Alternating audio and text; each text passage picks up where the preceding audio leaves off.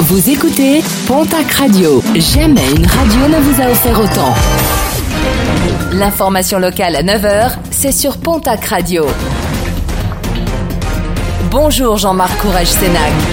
Bienvenue à vous et merci de votre fidélité. Un terrible accident de la circulation déploré dans la nuit de vendredi à samedi à Doumi, entre Thèse et Sercasté.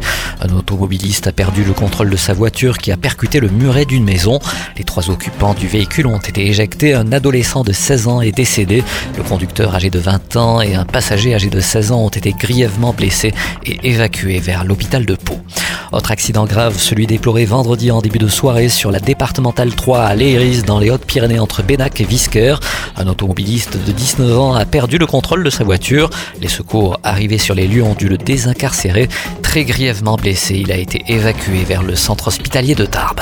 Une femme de 38 ans, hospitalisée hier à Pau, elle a inhalé des fumées lors de l'incendie d'un appartement situé au quartier Housse des Bois. Le sinistre a démarré du canapé et a été circonscrit par les 16 pompiers qui sont parvenus au septième étage de l'immeuble. Suite à cet incendie, deux personnes ont dû être relogées.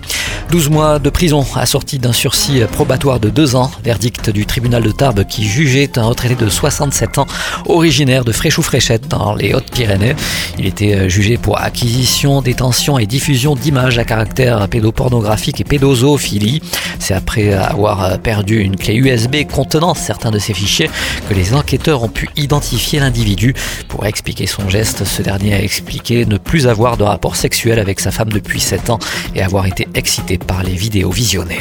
Nos confrères de la Nouvelle République des Pyrénées se sont intéressés à la maladie hémorragique épisodique qui touche plusieurs élevages en France. Au 5 octobre, sur les 53 foyers détectés dans l'Hexagone, 30 l'ont été dans les Hautes-Pyrénées. En 8 jours, le nombre de foyers a presque triplé. Parmi les zones les plus touchées, les coteaux, le Piémont ou la zone montagne, des éleveurs qui déplorent d'ores et déjà des pertes financières conséquentes et qui s'inquiètent des risques importants liés à la descente des estives.